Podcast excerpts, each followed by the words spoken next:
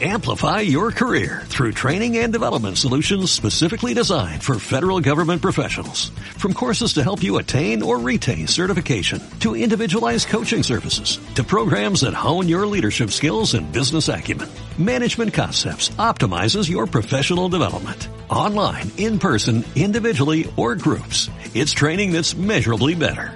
Learn more at managementconcepts.com. That's managementconcepts.com.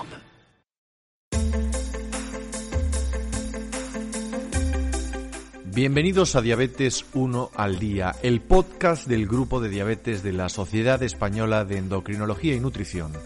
Cada mes plantearemos una revisión completa sobre los temas más actuales en diabetes tipo 1. Un formato destinado a profesionales sanitarios que cuenta con el patrocinio de Sanofi. Presentado por el doctor Martín López de la Torre.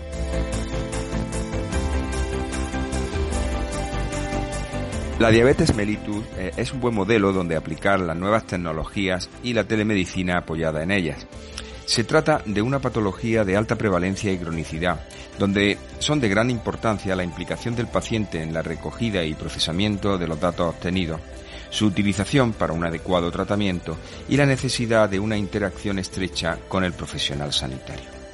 Todos estos aspectos han encontrado un lugar destacado en el 61 Congreso de la Sociedad Española de Endocrinología y Nutrición, la SEN, celebrado en forma virtual del 14 al 17 de octubre del 2020.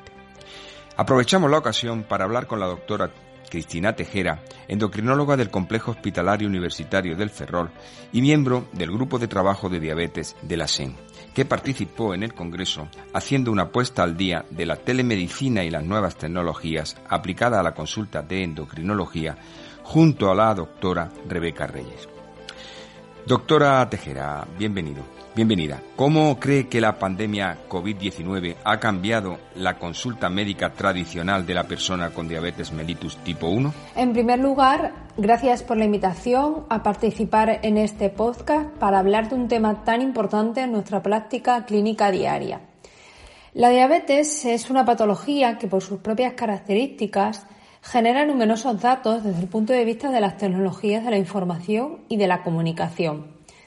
Este conjunto de datos procedente del uso de sensores, glucómetros, resultados de pruebas complementarias, registro de dosis de insulina, actividad en redes sociales, telemedicina, entre otros, es lo que se conoce como digitosoma.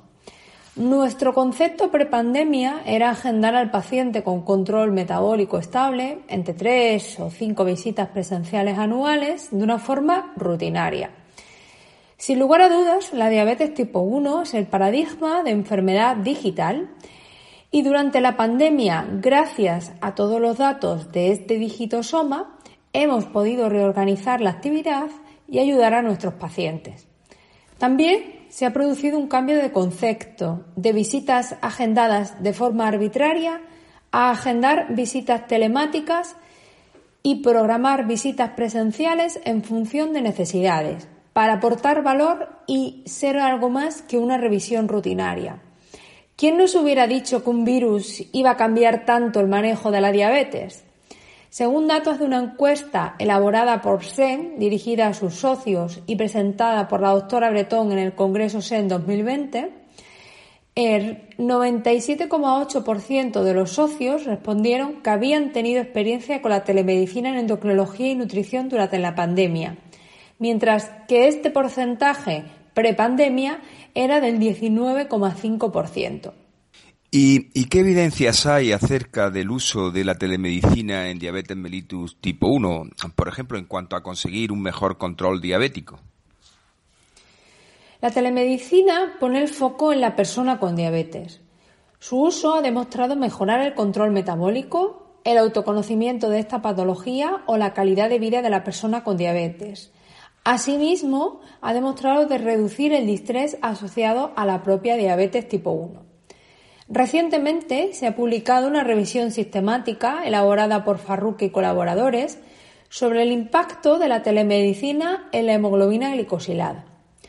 La telemedicina a tres meses redujo 0,57% la hemoglobina a 1C, a 4, 12 meses 0,4% la de reducción de hemoglobina glicosilada y más allá de 12 meses esta reducción fue del 0,26%.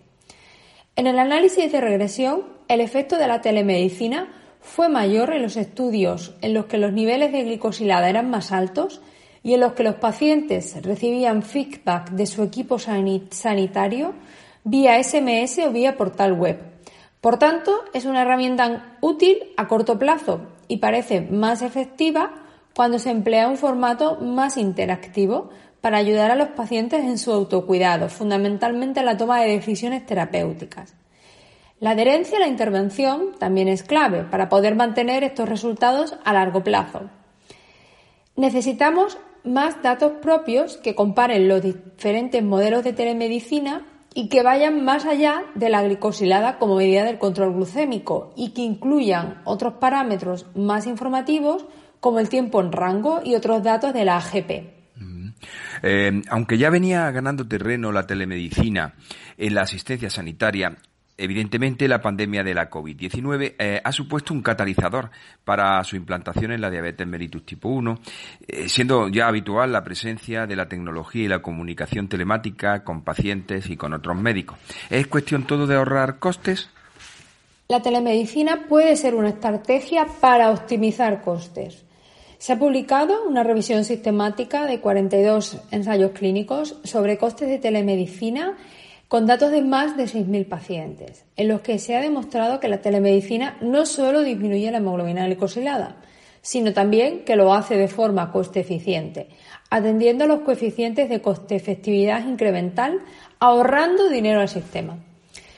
Los costes efectivamente son importantes, pero también hay otros aspectos a destacar. Como bien sabéis, el distrés en relación a la diabetes tipo 1 Puede ser limitante para nuestros pacientes en cuanto al control glucémico, pero especialmente en relación a su calidad de vida. Eh, recientemente se ha publicado el estudio Coyo Taiwan, en el que se analizó el impacto psicosocial en jóvenes con diabetes tipo 1 que fueron atendidos vía telemedicina frente al cuidado tradicional en visitas presenciales. Los pacientes que participaron en el grupo de intervención, en el grupo de telemedicina, reportaron menores tasas de distrés en relación a la diabetes, mejoraron su autocuidado, mejoraron sus habilidades para comunicarse con otras personas acerca de su diabetes. En España, el estudio Platedian, liderado por la doctora Ruiz de Adana, ha demostrado que el uso de la telemedicina en diabetes tipo 1 con glicosiladas por debajo de 8 proporciona un control glucémico similar a la visita presencial.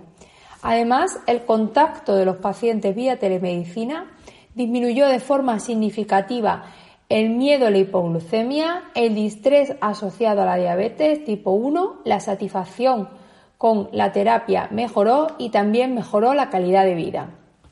¿Cree que el diabético y la sociedad aceptan bien este modo de asistencia tan diferente en muchos aspectos a la tradicional? Por un lado, mm, vemos que los pacientes agradecen nuestra intervención telemática, pero por otro lado también reclaman el seguir manteniendo el acceso a la visita presencial a autodemanda. En nuestro país, el 80% de la población tiene acceso a Internet, si bien la formación digital no, todo no se corresponde con ese 80%. La atención vía telemedicina es una atención de calidad, coste efectiva y segura por tanto, deberíamos promover que la telemedicina se extienda a todas las personas con diabetes, fundamentalmente diabetes tipo 1, y eliminar barreras. Debemos analizar las capacidades digitales de nuestros pacientes, pero también las capacidades digitales de los profesionales, para que la pantalla no sea una barrera. También la telemedicina debe adaptarse según las circunstancias y para algunas personas una llamada telefónica es muy eficiente, pero para otras personas necesitaremos interactuar a través de una plataforma. El uso de la telemedicina no debería sustituir en ningún caso la atención presencial, sino complementar. Debe tener siempre un tiempo específico en nuestras agendas. Debe registrarse la actividad vía telemedicina y no debe aprovecharse por parte del sistema como una forma de disolver listas de espera. Y por supuesto, Debemos sistematizar la consulta vía telemedicina a nuestros pacientes con diabetes para que cumplamos los estándares de calidad y también podamos obtener datos. Es fundamental que registremos todos estos datos para analizar qué hacemos, cómo lo hacemos y en qué podemos mejorar. Durante la pandemia se ha constatado que la telemedicina es una modalidad de asistencia bien percibida por los pacientes con diabetes tipo 1 como complemento a la visita presencial. Y como decía Churchill, nunca hay que desperdiciar una buena crisis. Eh, la SEN también se ha postulado en cuanto al uso de la telemedicina eh, focalizado en la diabetes mellitus tipo 1, eh, orientando sobre los pasos a seguir, ¿no es así? Sí, la SEN ha elaborado un manual de teleconsulta en endocrinología y nutrición liderado por los doctores Gorgojo, la doctora Ana Zugasti, el doctor Miguel Ángel Rubio y la doctora Irene Bretón, que puede consultarse en la página web de la SEM y sienta las bases de la telemedicina en nuestra especialidad. Además, en relación a la diabetes, tanto tipo 1, tipo 2 y diabetes gestacional, se han elaborado una serie de fichas para ayudarnos a los clínicos en la actividad de teleconsulta. Bueno, y por último, doctora Tejera, eh, sabemos eh, de la investigación que ha llevado a cabo acerca del impacto del confinamiento en diabéticos tipo 1, eh, junto a los doctores Rebeca Reyes, Oscar Moreno, también miembros del grupo de trabajo de diabetes de la SEM, y, y en este sentido puede adelantarnos algunos de los resultados más relevantes. sí, durante el confinamiento elaboramos eh, una encuesta con 34 preguntas dirigida a personas con diabetes eh, tipo 1 que difundimos a través eh, de las redes sociales. En total obtuvimos respuestas de más de 700, más de 700 pacientes. Y aparte de preguntar datos sobre control glucémico, autocuidado de la, de la diabetes durante, durante el confinamiento, les preguntamos acerca de su experiencia con la telemedicina. Un 52,8% había tenido contacto con su equipo sanitario en relación a la diabetes.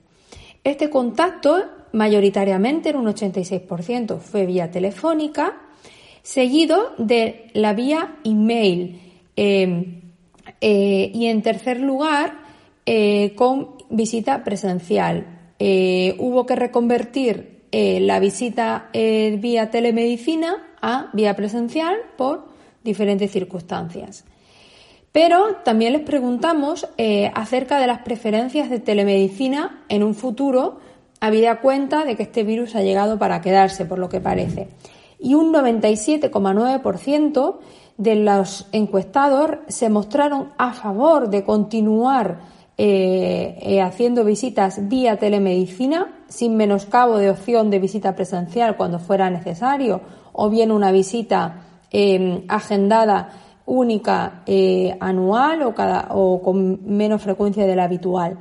Eh, y en cuanto a la vía preferente de contacto, un 84% respondieron que preferían mantener un contacto vía telefónica, un 60% eh, preferían hacer videollamadas, un, un, canal que se ha utilizado meramente anecdótico durante la pandemia, y un 39% reclamaban hacer uso de la telemedicina empleando las diferentes plataformas de los diferentes dispositivos.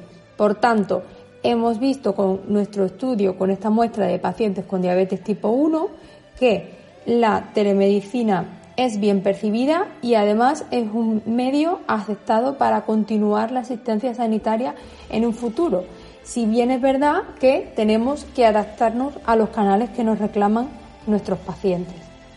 Bueno, pues muchas gracias, doctora Cristina Tejera, eh, por ofrecernos en estos pocos minutos una perspectiva tan completa de la situación actual de la telemedicina y las nuevas tecnologías aplicadas a la diabetes mellitus tipo 1.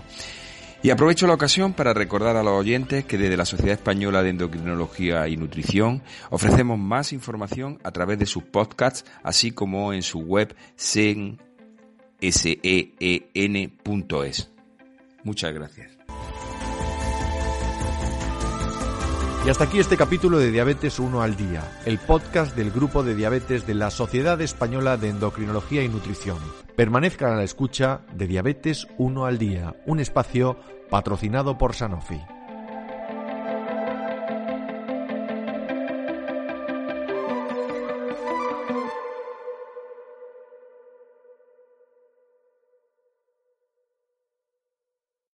Amplify your career through training and development solutions specifically designed for federal government professionals. From courses to help you attain or retain certification, to individualized coaching services, to programs that hone your leadership skills and business acumen, Management Concepts optimizes your professional development. Online, in person, individually, or groups. It's training that's measurably better. Learn more at managementconcepts.com. That's managementconcepts.com.